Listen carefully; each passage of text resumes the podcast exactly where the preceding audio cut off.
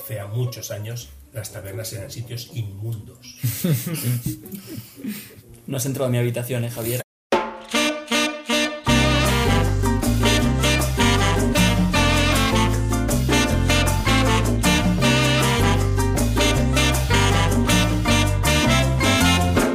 Te damos la bienvenida a Etimónogos, tu podcast de etimología.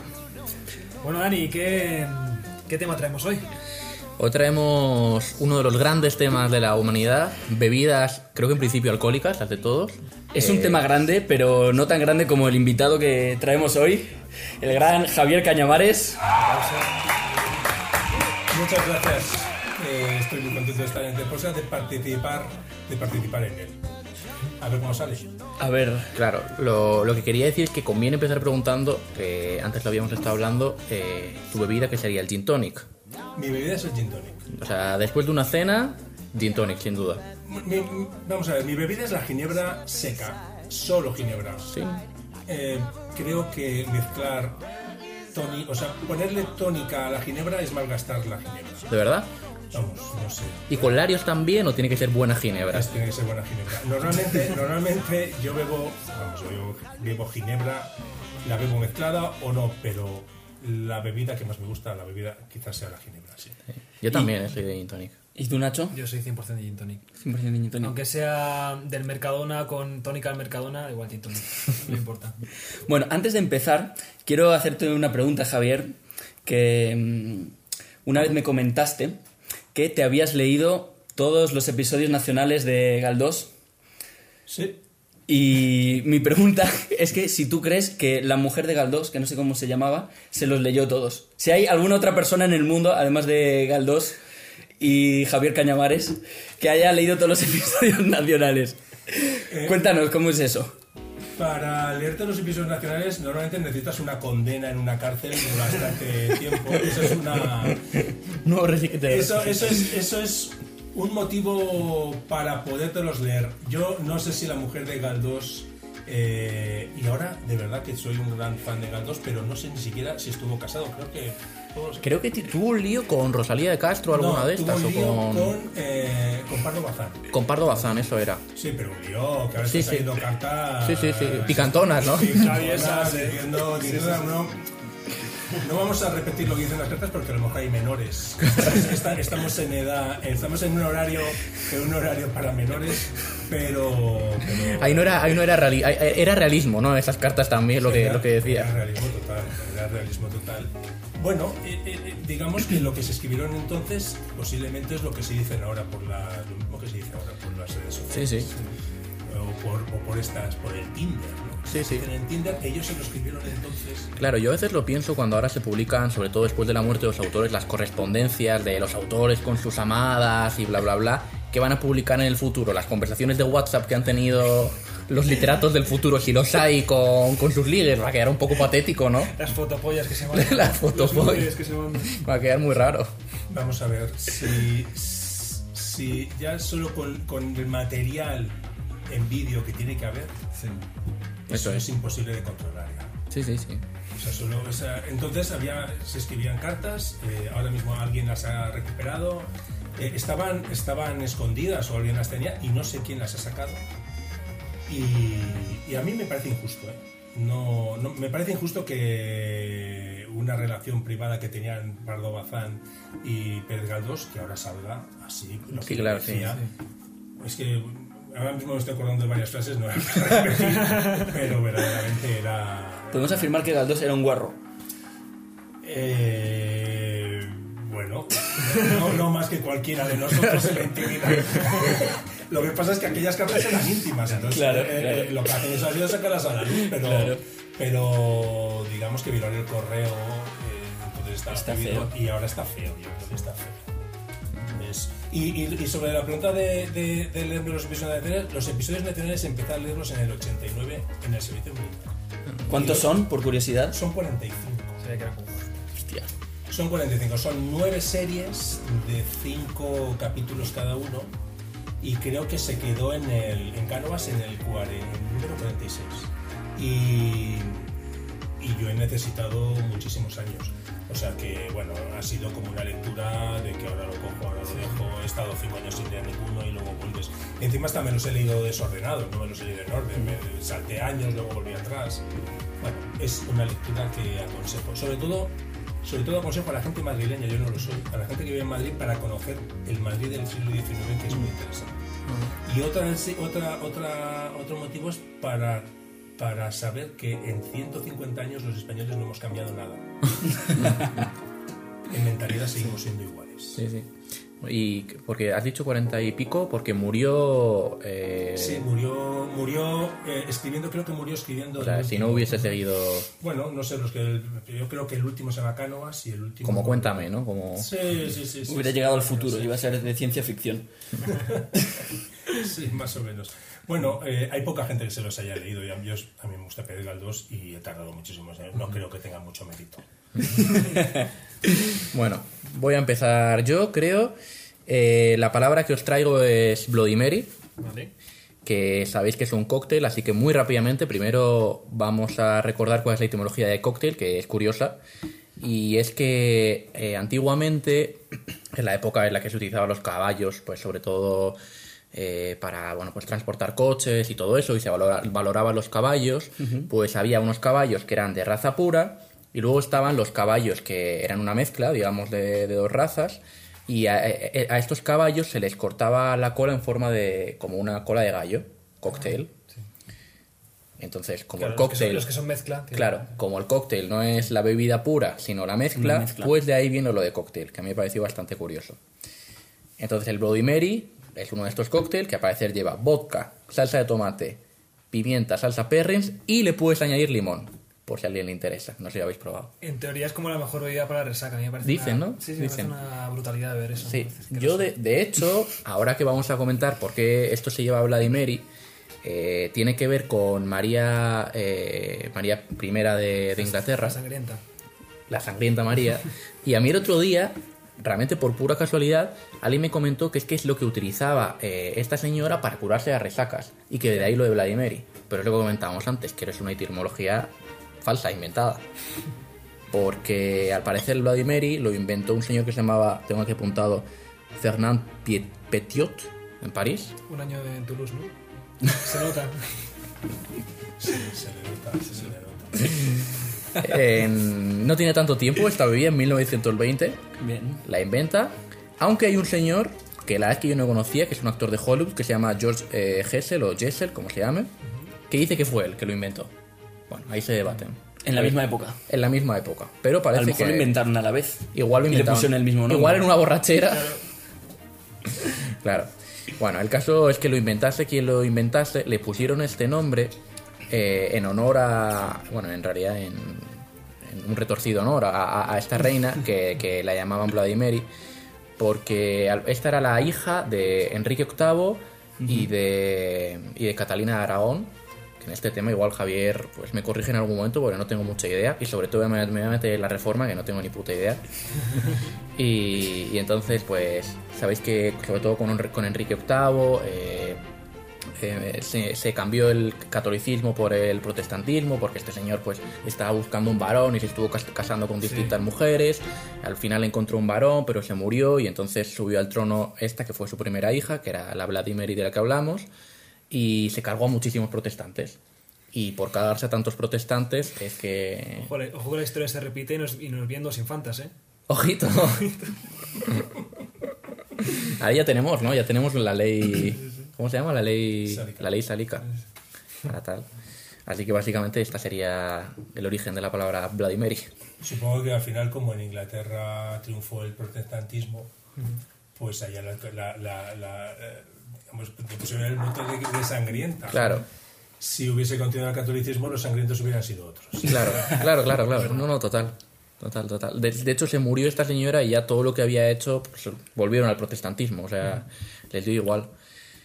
Y además, que esta señora que eso, me decían que era que tenía grandes resacas y decía, a ver, pero si era una gran católica, o sea, muchas resacas no podía tener esta, ¿no? la sangre de Cristo. Yo, el tema de unir, eh, digamos, ser No- no lo- sobria con el catolicismo, Para nada. no sé. no lo veo. Visto así, tienes razón, tienes razón. Bueno, y después de esta interesante Bloody Mary, viene Santi con... Pues habíamos dicho que el tema de hoy iban a ser las bebidas alcohólicas, Sí. pero yo me he revelado. Aparentemente. Veréis que al final tiene una relación y voy a hablar de la palabra guapo. Guapo. Guapo. Guapo. Bueno, es, es verdad que cuando estás borracho, la gente es más guapa por lo general. Va por ahí la relación. Podría ser, pero no. La relación es un poco más antigua, nos tenemos que remontar al latín, a la época del Imperio Romano. Y es que la palabra vapa, con dos P's, V-A-P-P-A, Y es parecido a tu segundo apellido. Es- eso lo iba a comentar también. Mi segundo apellido, yo me llamo Santi Suárez y mi segundo apellido es Wapner, con dos P's también. O sea que tú también, como, como Javier, has ido ahí a, He ido, sí, he ido a... a, buscar, a buscar ¿no? la, la identidad. Las raíces. La- la- las raíces. Están en el Y os preguntaréis, ¿qué, era, ¿qué significaba Vapa con dos P's? Pues era un vino cuando se estropeaba, se fermentaba, se volvía imbebible, se, recibía este nombre, Vapa. Entonces, por analogía, se pasó a denominar a un hombre que estaba corrompido o moralmente estropeado, y igual con, con la misma palabra, Vapa, es decir, un golfo. Entonces, se podría decir que, que mi segundo apellido es relación. Santiago Suárez Golfo. Canalla, ¿no? Pero claro, a su vez esto con los años, el significado, el significado fue evolucionando de, esto, de corrompido o estropeado, como el vino, a un hombre bravucón, pendenciero, que le, busca, que le gustaba buscar peleas, como una especie de, de malote o de chulito, y que por tanto podía resultar a veces atractivo. Y De ver- o sea, de verdad en el, en el origen de la palabra guapo está en que el Estropeado. está en que el pero está en que el, el que en que el malote es más atractivo para las mujeres. Está en el origen y de hecho en muchos países de Latinoamérica guapo no significa atractivo físicamente, sino atrevido, chulo, eh, como el más malo, Curioso, ¿eh? valiente incluso, Me ha parecido bárbara. Pendenciero. pendenciero, sí. Sí, sí. Es verdad que luego muchas mujeres acaban negando, ¿no? Lo de que el malote sea más atractivo, pero es mentira. O sea, siempre es mucho más atractivo. Por desgracia, ¿no? Para los que hacemos programas de etimología. La etimología es sexy. Sí, sí, muy sexy. La etimología es el nuevo rock and roll. ¿Qué liga más hoy en día, la etimología o el rock and roll? El rock and roll hay que decir que no liga mucho ya. Yo creo que el rock and roll ya repele. Ya hablamos en el programa de música. Así que bueno, eh, poco más que, que decir de esta etimología. Lo único añadir que mi fuente es la grandísima Elena de Etimologías de Chile, entonces es 100% irrefutable. Veraz, 100% veraz. Ahí os lo dejo. Así que sin más preámbulos, doy paso a Nacho. Pues yo os he traído un cóctel de verdad. De hecho, os he traído el, cóctel- el cóctel más famoso, un, un cubata. Que de hecho no es ni es cóctel, sí, bueno. Sí, es un cóctel. Es cóctel, de es hecho. ron, ron con Coca-Cola. Ah, no, o sea, pero yo el cubata le llamo a cualquier, ¿no? A- Claro, eso luego se, se ha extrapolado y se puede llamar Yo, cubata. a yo lo llamo cosa. si está en vaso de tubo de plástico. Es, es- claro, en vaso- de cubata, ¿no? Claro. No, si pero si me lo tomo en un bar elegante, no es un cubata, es un cóctel. Es una cuestión de presupuesto. No, el, cuba- el cubata originalmente es ron con cola, ya está. Que se puede llamar eso, ron cola, Cuba en, Mexi- en México, cubata o su nombre original que es Cuba Libre.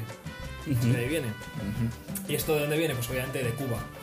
Eh, durante la guerra hispano-estadounidense, eh, en principio del siglo XX, eh, los soldados estadounidenses salieron con los cubanos y hacían, hacían migas. Entonces, claro, después eh, por las noches, cuando se, cuando se re- reunían y tal, pues los eh, soldados estadounidenses lo que hacían era mezclar el ron, que es una bebida muy fuerte para estadounidenses, o a lo mejor no era la adecuada para después de estar en el campo de batalla, pues la mezclan con un refresco de cola, que era como, pues, una cosa muy americana.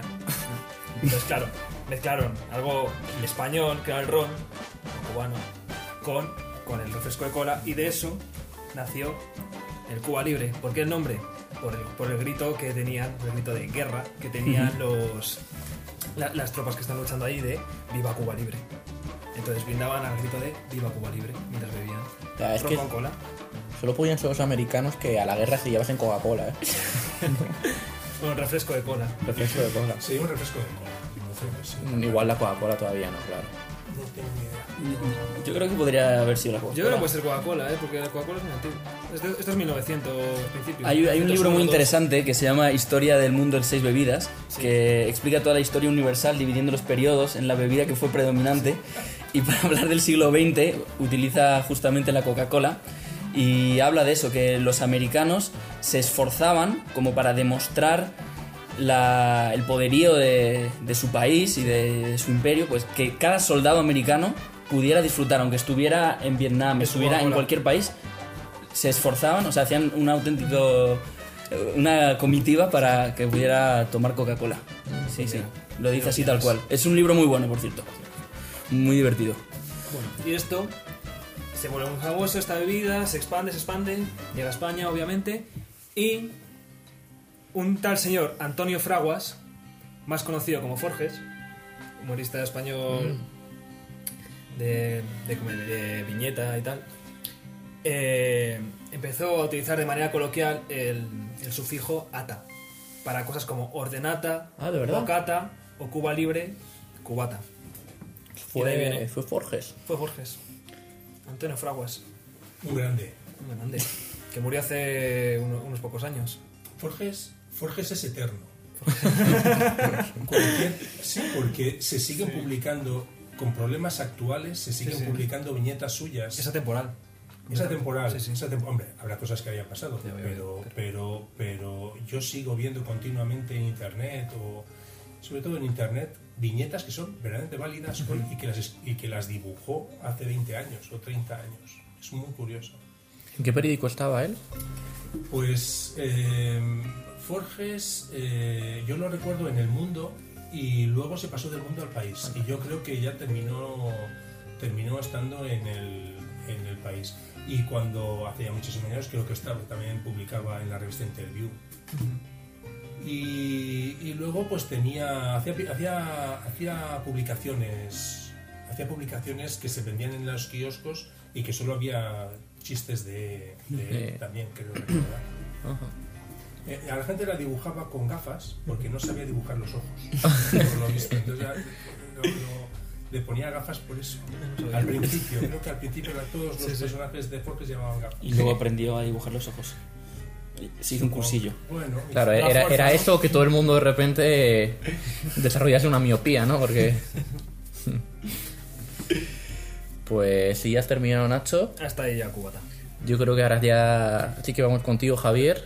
Bueno, pues eh, como esto ya es un tándem, yo he traído la palabra caña y la palabra tapa, que en España va como en, va en un conjunto, ¿no? Se van de la mano. sí. Van de la mano. Eh, hay sitios de España que con la caña no te ponen tapa. Es verdad, es una Yo soy- vergüenza. Yo soy, catalán, yo soy catalán y en Cataluña no ponen. No ponen Yo creo que donde más generosos son, son eh, igual es en el sur, ¿no? En... sí, sobre todo en Granada, por lo visto. En Granada y también he oído maravillas de Bailén. Pero yo creo que cuanto más al norte, eh, las tapas las tienes que pagar. Son Sí, mejores. son mejores. Pero las pagas. Vete a San Sebastián. Bueno, ojo, eh, pero- vete a claro. Santi. Te vas a algunos sitios al sur de España y te dan tu, tu, ta- tu, ¿cómo se llama? tu, tu carta de tapas, eliges lo que quieres y te puedes pedir un pescadito frito, es riquísimo. Hay muchos sitios. Sí, hay sí, muchos sí. sitios en España Sí, sí, donde sí. te vas de aperitivos y comes. Sí, Sí, sí. sí. Eso, eso falta ni decirlo. Entonces, vamos a empezar por, por, por caña. Y la etimología de caña pues viene del latín, eh, que es cana, con dos n's. Y como hicieron los romanos, copiaron a los griegos, pues eso les fue también. Y eh, digamos que viene también del griego la palabra cana, eh, que era cálamo de escribir. Cálamo de escribir es una caña cortada a bisel para poder escribir con tinta. Pe- De ahí viene, eso es la parte, como decíamos antes, la parte aburrida de, la etimología. Ahora viene cómo el, digamos, el pueblo o cómo la gente utiliza esa palabra. Bueno, pues caña tiene multitud de, de- de significados. El tallo propio de las plantas gramíneas hueco y dividido en segmentos, planta de tallo hueco, flexible, hojas anchas que alcanzan los 4 metros de altura, parte de una bota, vaso o líquido que lo contiene, si es cerveza, que es la, la- la- la que yo traigo. Hay una caña de pescar, hay caña de azúcar, hay un palo del flamenco que es caña. No, no sabía. Sí, yo tampoco.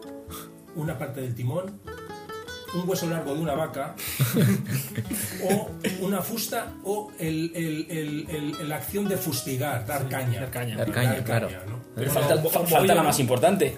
Tirar la caña. Tirar la caña. Ah, y tirar la Tirar caña. O mi apellido, o sea, yo me llamo Claro. Cañamares y mi trabajo y durante casi toda mi vida me han llamado Caña, ¿no? El abreviativo de la abreviación de Cañamares. Eh, pero vamos a traer la, de, la, la caña que es un vaso de cerveza tirado a presión.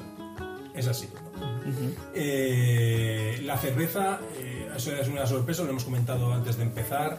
Eh, ha sido una sorpresa enterar- enterarme que, que la primer grifo a presión eh, lo- en, en Madrid lo monta Mau en el año 67. Es alucinante. Yo pienso, hasta entonces la cerveza se sirve mayoritariamente en botella. También hay otro dato y es que la, la- la patente de la lata de cerveza es del año 59. Tampoco. O sea, eso es muy reciente. Es, es- es bastante reciente. Entonces, eh, el, el- el- antes de la... Hay, hay, hay varias versiones. Hay una versión que dice que la caña viene porque el conducto que unía el barril con el grifo, a eso los camareros le llamaban la caña. Entonces, cuando, cuando las cerveceras empezaron a poner los grifos en los bares, supongo que llegaría el parroquiano y le diría al camarero, ¿la quieres de botellín o la quieres de la caña? Entonces, pues a partir de ahí diría la gente, pues la quiero de la caña, la quiero de botellín, la caña, la caña, al final se quedaría caña, ¿no? Pero parece ser que a mí esa es la que menos me gusta. Me gusta más, creo que es creo que hay otra que, que- que tiene más posibilidades de ser cierta y es que antes de, de que el, consumo de cerveza se generalizase porque las cerveceras pusieron los grifos de cerveza a presión con los barriles de acero inoxidable o de aluminio lo que se bebía en las tabernas era vino.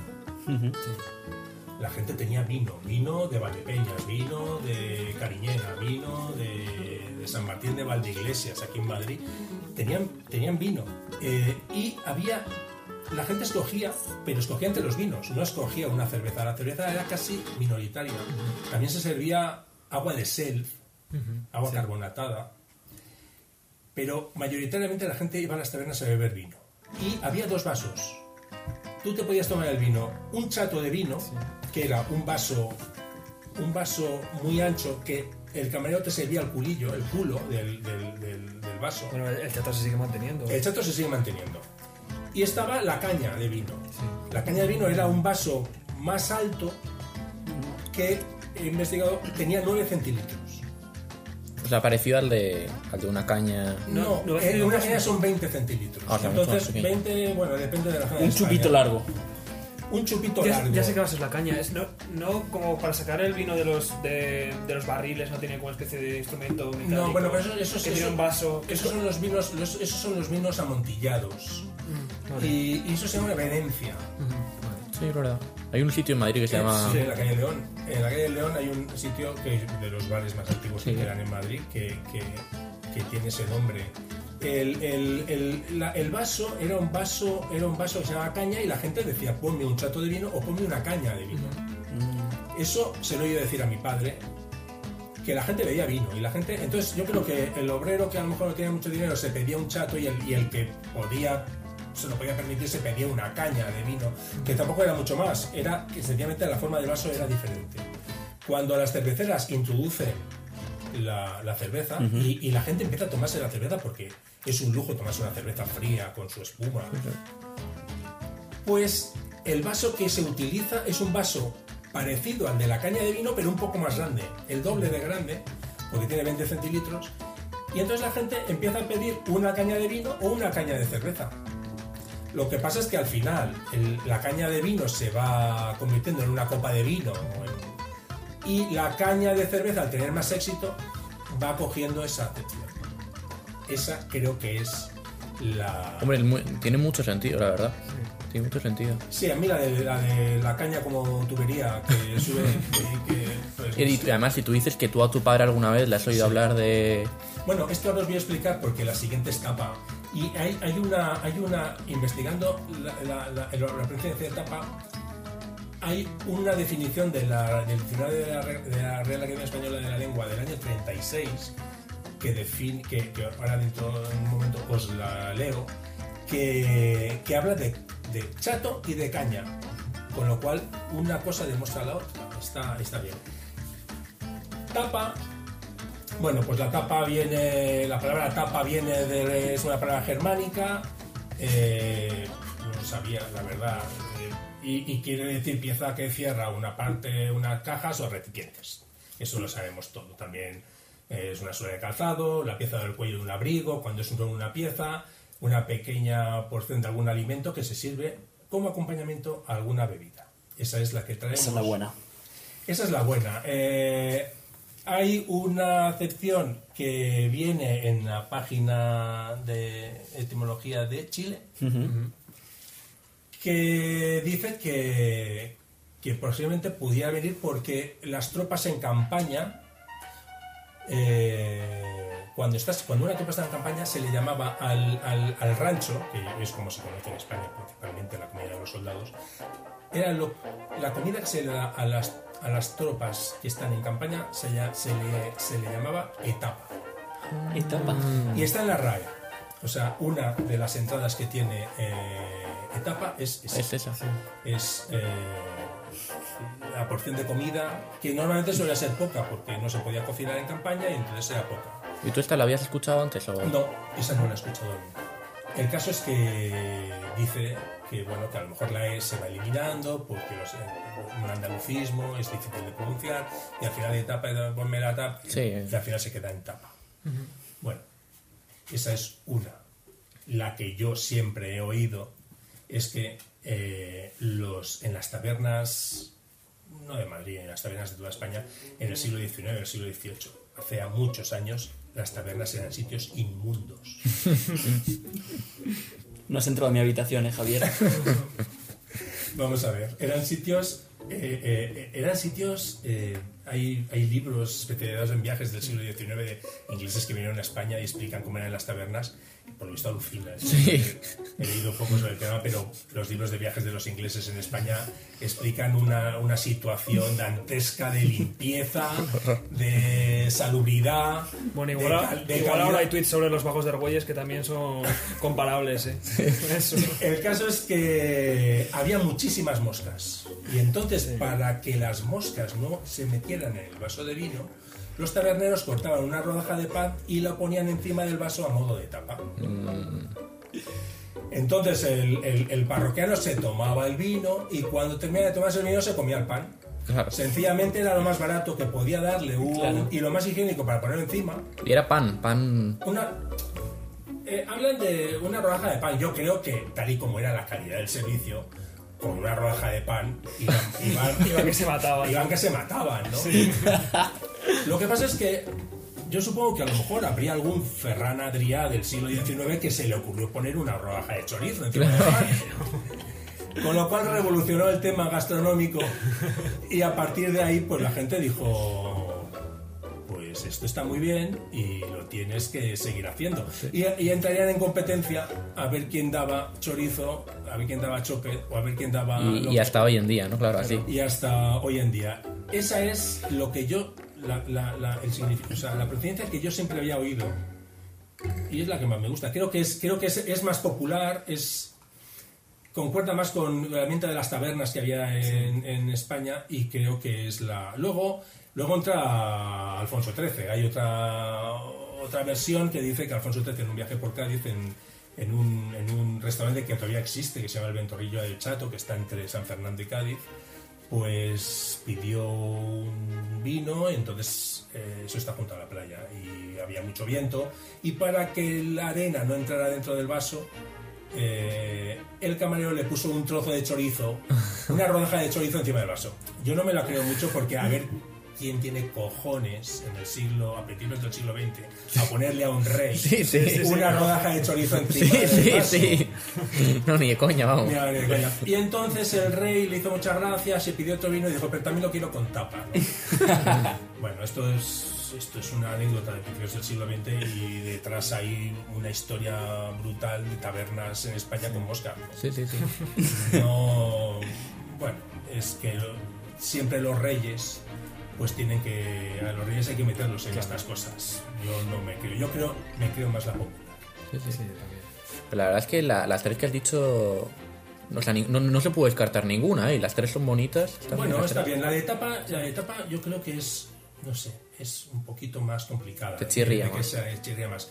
El tema de la caña de- del grifo, bueno, no lo sé, pero es verdad que había una, una, una medida que se llama caña en- en- de vaso de vino y es verdad que, bueno, lo que te voy a decir es que en el año 36 la, la, la, la, Real Academia Española de la Lengua publica en su diccionario una entrada de, de la palabra tapa que, que dice que es eh, que es una, una pieza de, digamos una rebanada de, de chorizo que se ponía encima de- del vaso o sea ya en el 36 la, la RAE ya acepta que eso se utilizaba ¿no? aunque sea una guarrada pero, pero ya lo acepta con lo sí, cual sí. creo que por ahí pueden ir los tiros Sí, sí, sí, sí.